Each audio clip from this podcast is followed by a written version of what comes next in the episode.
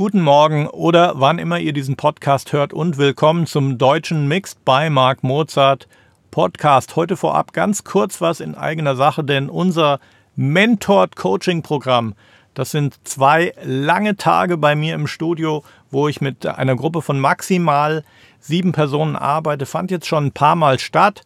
Und heute und sicher auch in den nächsten Wochen bekommt ihr hier auf dem Podcast von mir Ausschnitte aus den letzten Seminaren. Worum geht es bei dem Ganzen? Wie gesagt, kleine Gruppe von maximal sieben Leuten kommt für zwei Tage zu mir ins Studio und wir reden über alles, was euch interessiert. Natürlich die ganzen Prozesse, die auch im Buch beschrieben sind. Angefangen von wo hört Produktion auf, wo fängt Mixing an, Monitoring, Raumakustik, Mix Preparation und so weiter und so fort. Das Ganze dreht sich rund um eure Musik. Das heißt, ihr bringt auch eure Tracks mit, ihr bringt Stems mit und wir arbeiten an euren Tracks und mit euren Fragen. Es geht darum, wie sieht euer Raum aus? Was habt ihr für Lösungen? Wie sieht es aus mit Kopfhörern? Was kann man machen, wenn der Raum nicht optimal ist? Und so weiter und so fort. Ich will jetzt gar nicht viel mehr dazu sagen denn ich gebe euch einfach das rohe Audio aus dem Seminar in verschiedenen Abschnitten, kurz und lang. Das ist das, was euch die nächsten Wochen hier auf der Timeline erwartet. Dazu natürlich weiterhin das Studio-Frühstück, was viele von euch ja von dem Livecast auf Facebook kennen. Los geht's! Dann Thema Backing Vocals. Äh, auch wieder gleiche Thema. Ich möchte ja die Sängerin, für mich muss die immer da irgendwie über dem Pult irgendwie schweben, vorne sein. Ähm, jetzt, wenn ich so einen Block Doppelungen oder Backing Vocals habe, also was für mich sehr gut funktioniert, ist, dass ich die Kette, die ich hier erzeugt habe, kopiere und dann in den, an den EQ-Punkten das Gegenteil von dem mache, was ich bei den Lead-Vocals gemacht habe, weil ich möchte nicht, dass die Backing- oder Backup-Vocals noch an den gleichen Punkten Druck erzeugen und dann wieder eine Resonanz erzeugen.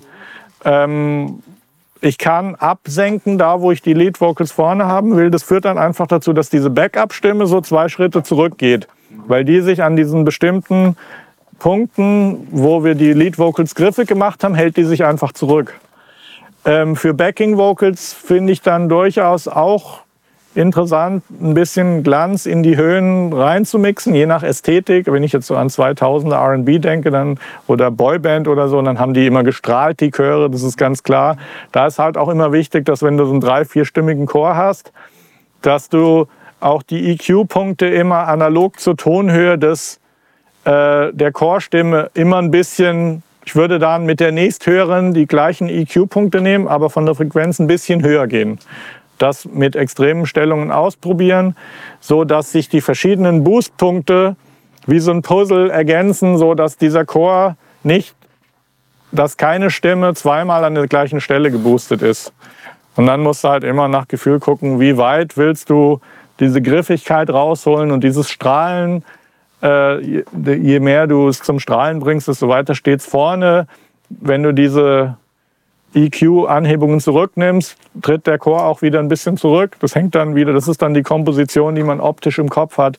Wie weit soll der Chor jetzt hinter der Stimme stehen oder sind es vier Jungs wie bei NSYNC, die dann alle boom boom richtig vorne stehen? Das würde mir jetzt dazu noch einfallen. Sind halt Sachen, die man auch ableiten kann von der Kette, die wir schon gemacht haben, mhm. weil wir ja keine Überlappungen haben wollen mit dem, was wir schon gemacht haben. So, also prinzipiell versuche ich mit so einer relativen Logik auch an die Sache ranzugehen. Natürlich immer auch, das Gehör ist immer mein, mein Ausgangspunkt. Was höre ich, wo will ich es hinbekommen? Also du hast, eine, hast ein Lead Vocal, du hast dahinter geschaltet eine Doppelung. Genau. Backing Vocals. Genau, die Doppelung muss auf jeden Fall einen Schritt zurücktreten. Genau, die muss auf jeden Fall auch genau auf dem Punkt sein. Was ich persönlich sehr mag, ist, es gibt so ein äh, Plugin Sample Delay ähm, in Logic, wo ich äh, die, die äh, Doppelungen von der Lead Vocal, die, da mache ich ein kleines Delay drauf, sodass die Stereo wird und die mische ich dann leise einfach hinter die Lead Vocal Stimme, ähm, weil die dann nicht in der Mitte die Lead Vocal stört, sondern so ein bisschen ja, ja. Drumrum. Da kannst du Sample Delay. Sample Delay, da kannst du so super kurze Delays machen. Ah. Muss man ein bisschen achten auf die Monokompatibilität, aber mhm Funktioniert auch ganz gut. Kann man auch wieder so ein Eventide H3000 nehmen, wo man linke Seite ein bisschen paar Cent runterstimmt. Also das ist dann eine Frage der Ästhetik. Eine ganz kurze Frage noch, bevor ich es gleich vergesse. Ähm, passt jetzt nicht direkt da rein, Ja, aber gerne. ich habe immer am Ende meiner Kette nehme ich mal Ozone, ja? Mhm. wenn ich damit fertig bin und den Mix. Nehme ich Ozone, im Preset ändere das nach meinem Geschmack Mhm. und mache dann den, ähm, mach dann den ähm, das Stereo-Panorama, ziehe ich dann auf, auf äh, keine Ahnung, 120 oder sowas. Mhm. Ist das falsch grundsätzlich? Ja. ja ne? das, war, für mich jetzt eine sehr wichtige Erkenntnis, weil ich mir so schon gedacht habe. geschlossene Fragen. Ich hätte einfach fragen können, ja, ne, aber so mache ich es halt immer. Ich mache das, ich mach das dann schön laut, ja, also am Ende des Tages und dann, ähm, dann mache ich das schön breit. Und, Mhm. Aber es ist jetzt nicht so optimal. Ne? Nee, so Geschichte. Ich mache ja alles breit, ne? Ja. Ja, ja, ja. Wir haben oft, kriegen wir irgendwelche Sachen geschickt, dann, dann ist meine erste Mail zurück, mach mal Ozone aus und schick's mir nochmal. Wirklich extreme Sachen erlebt.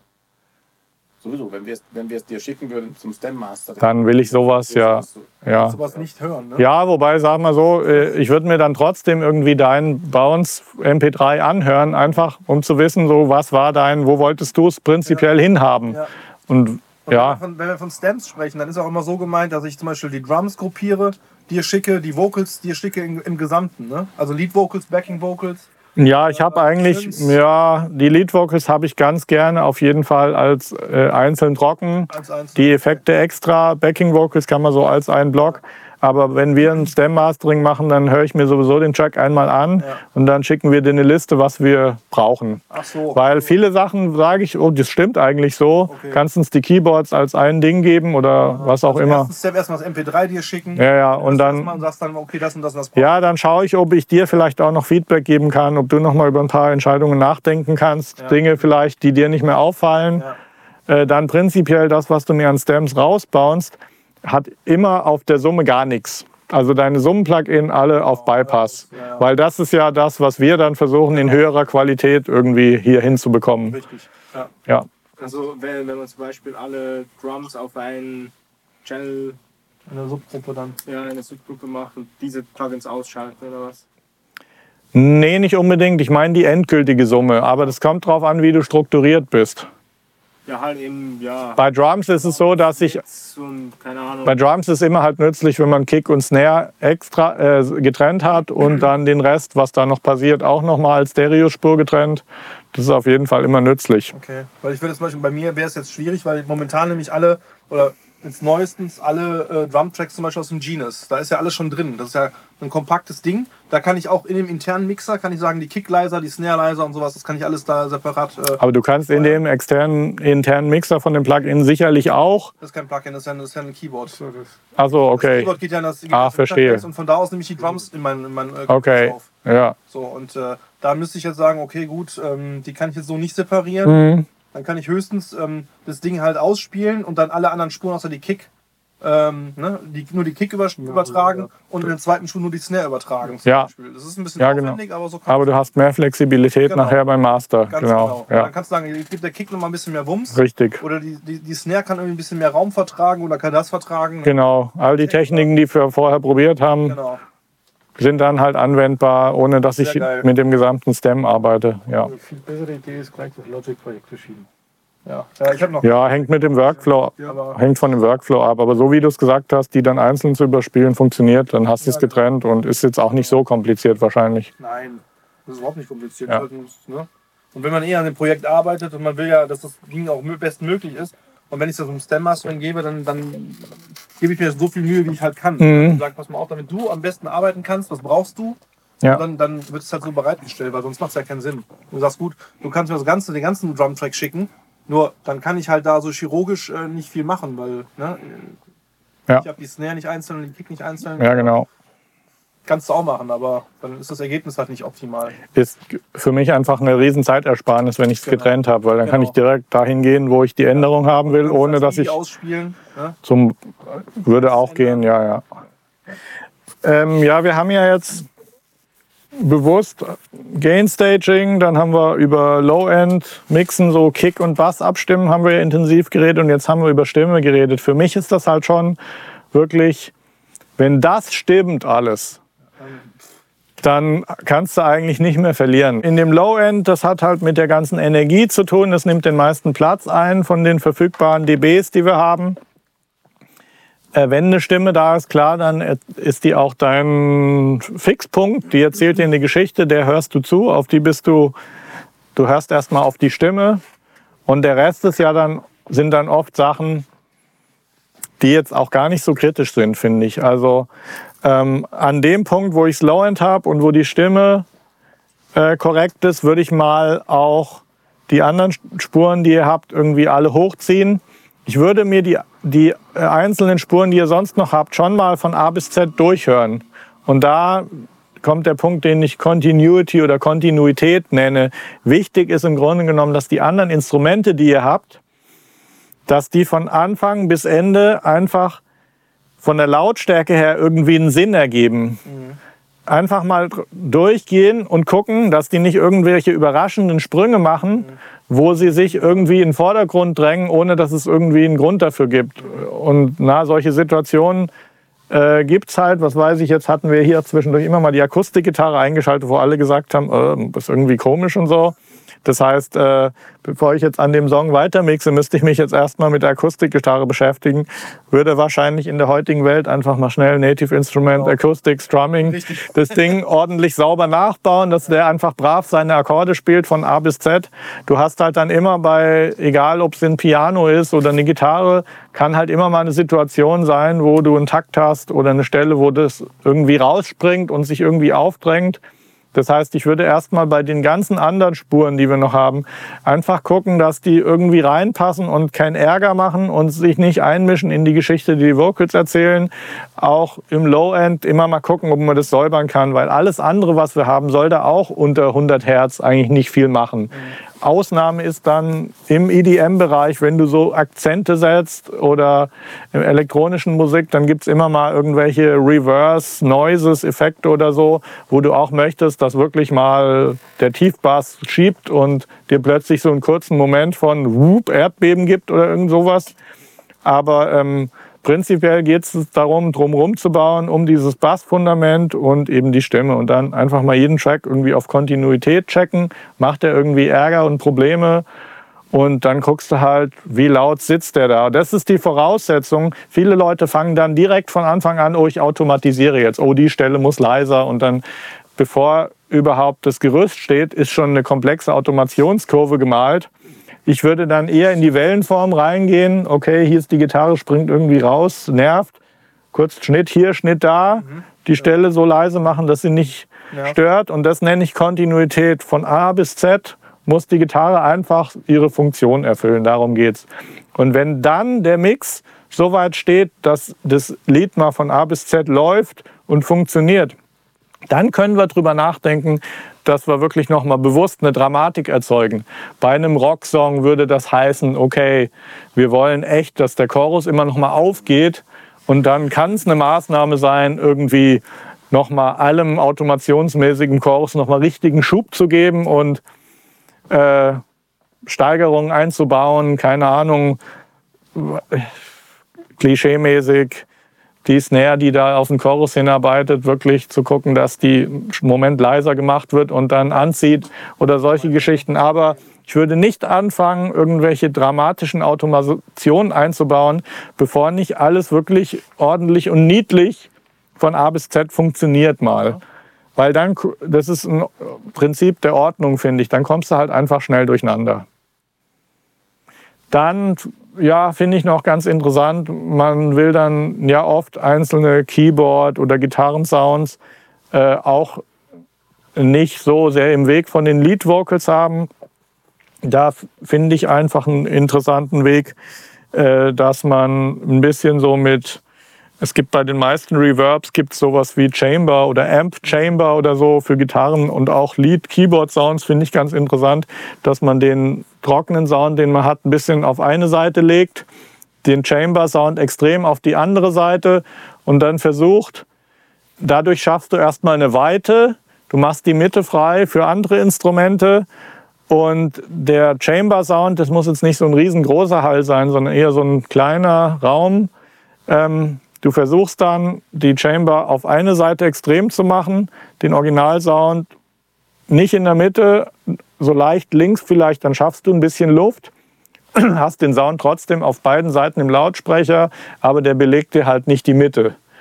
Und der ist auch nicht, ich bin jetzt auch kein Fan von äh, Dingen, die ganz extrem links und rechts sind, weil du willst alles so ein bisschen verteilen. Es ist sicherlich Platz für Ding, Dinge, die ganz extrem links und rechts stattfinden. Äh, kann sicher, keine Ahnung, äh, die tiefste Stimme von so einem dreistimmigen Chor, die kann ruhig extrem links und rechts sein und dann geht es ein bisschen in die Mitte oder auch umgekehrt, dass das so aufgefächert über die ganze Breite ist. Macht das Sinn, sich das irgendwo aufzuzeichnen, wenn man so ein, so ein, so ein Projekt hat? Finde ich schon. Also ich, hat, wo man das dann, wo man das äh, so von dem, von dem, ähm, Ja. ja. von dem Raum her einzeichnet. ja, auf jeden Fall. Also ich habe halt in Das ist meinem... eine Arbeit, aber letztendlich, wenn es hilft, ne, du hast es immer visuell vor dir und sagst, pass mal auf, die Gitarren sind jetzt da und da.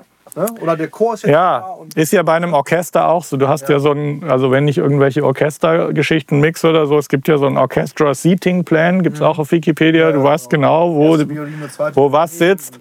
Und zu einem klassischen Sound, zu dem typischen Sound vom Orchester gehört halt dazu, dass das irgendwie so aufgeteilt ist. Ja, genau. Ist auch super, weil, ja, du sagst halt, so ist halt ein Orchester schon seit hunderten von Jahren. Immer so, Genau. genau. Schon immer. Und wenn du es so machst, dann klingt es so möglichst original. Und ich habe vor meinem inneren Auge eigentlich immer irgendwie so eine, so eine Bühne oder zumindest so eine Art von Idee, wie das alles gestaffelt ist, was ist vorne, was ist hinten, wie passt das zusammen. Und die versuche ich dann einfach umzusetzen. Da kann man sich auch mal was aufmalen und überlegen. Ja. Aber das habe ich das muss ich mir jetzt nicht aufmalen, das habe ich so irgendwie im Kopf. Wahrscheinlich auch die Übung. Du musst es ja nicht bei jedem Track unbedingt machen. Aber wenn du am Anfang vielleicht bist oder du, du ne, um das einfach so ein bisschen zu visualisieren, Mhm. malst du dir das mal auf, da will ich die haben, da will ich die haben, da will ich die haben, dann gehst du halt in Panning hin und her Ja. oder guckst halt, dass du es da positionierst und dann bist du auf jeden Fall ganz sicher, dass es auch so Ja. nicht äh, umgesetzt ist. Ja, und dann wird da so ein Schuh draus. Also äh, Ja, die, letztendlich noch passieren, ne? Da kann ja nichts mehr schief gehen irgendwann. Wenn du alle die Regeln so einhältst, du hast dich um jedes Element was gekümmert. soll dann, genau, was soll dann noch Ja, genau. Also ähm, ja, äh, Parallelkompression finde ich in dem Zusammenhang halt auch interessant. Äh, da habe ich euch ja dieses Leapwing-Plugin gezeigt. Da gibt es sicherlich andere Möglichkeiten auch. Also ihr könnt natürlich auch auf dem Fader euer Originalsignal haben, mit dem Send auf den zweiten Channel senden und da einen Kompressor drauf machen, den dann dazu mischen. Das kann auch dann irgendein Multiband-Ding sein. Das Leapwing finde ich halt extrem praktisch, weil du machst es, auf, machst es auf den Channel, hast einen kleinen Fünfband-Mixer und kannst einfach deinen Sound entsprechend anpassen. Das äh, verwenden wir halt auch beim Stem Mastering inzwischen sehr, sehr oft, weil du kannst es eigentlich fast auf jede Spur drauf machen. Manchmal verwendet man es vielleicht nirgends oder manchmal gibt es vielleicht Spuren, wo man es nicht braucht, weil das schon alles passt. Aber du kannst halt dann so eine unwichtigere Spur, die keine führende Rolle hat, trotzdem nochmal vom Sound in die eine oder andere Richtung kippen und gucken, dass du nochmal äh, grob nochmal Reize setzt.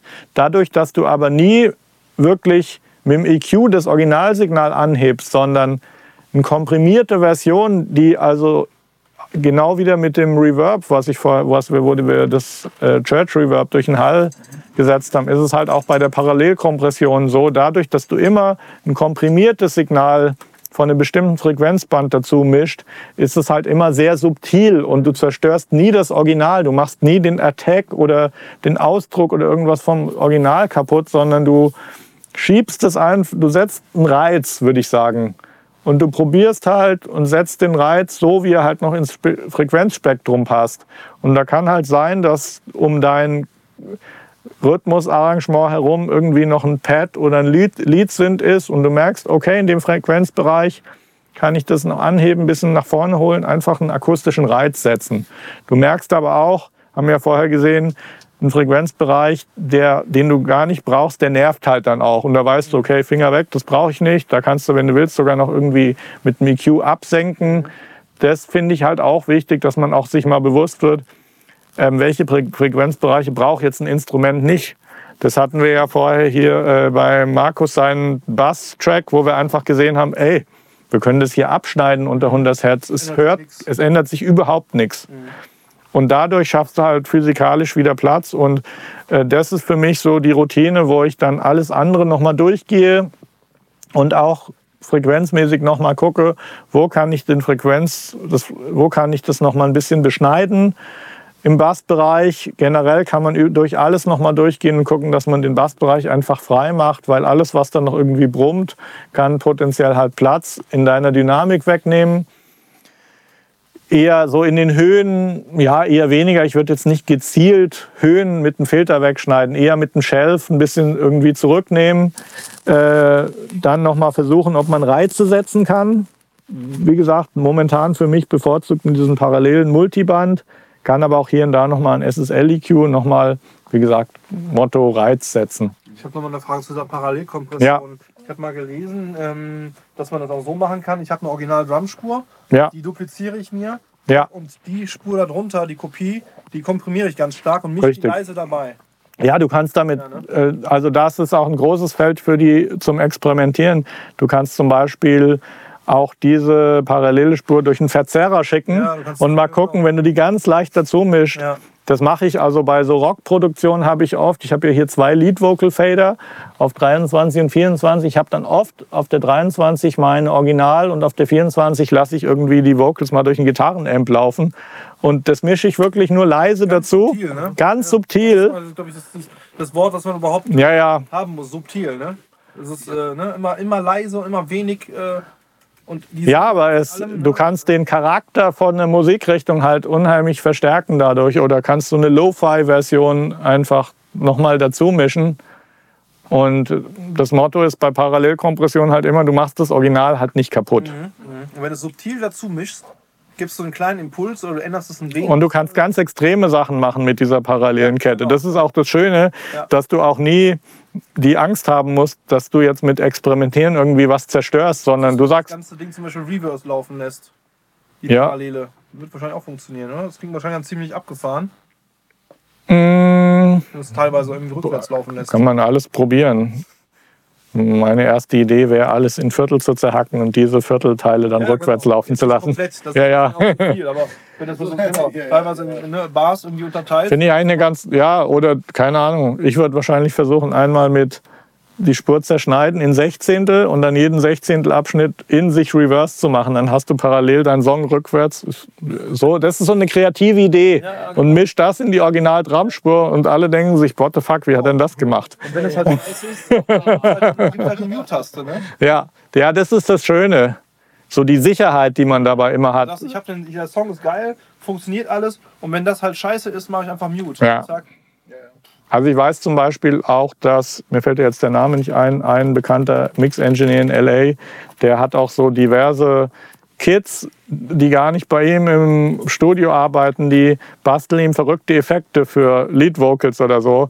Die machen ihm einfach so parallele Effektketten mit verrückten Kram, schicken ihm die und manchmal verwendet der die irgendwie an einer Stelle im Song, fadet er mal kurz diesen Effekt irgendwie rein oder so. Ähm, damit kannst du halt auch Reize setzen und irgendwie ja, so einen Song in eine moderne, ein modernes Umfeld irgendwie bringen.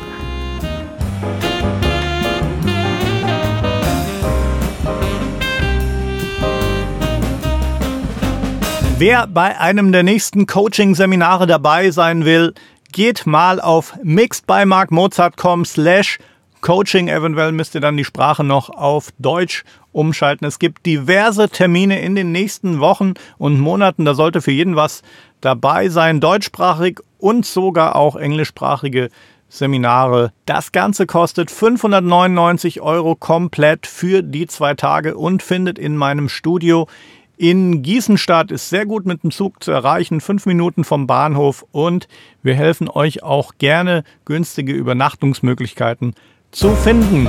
Bis dann!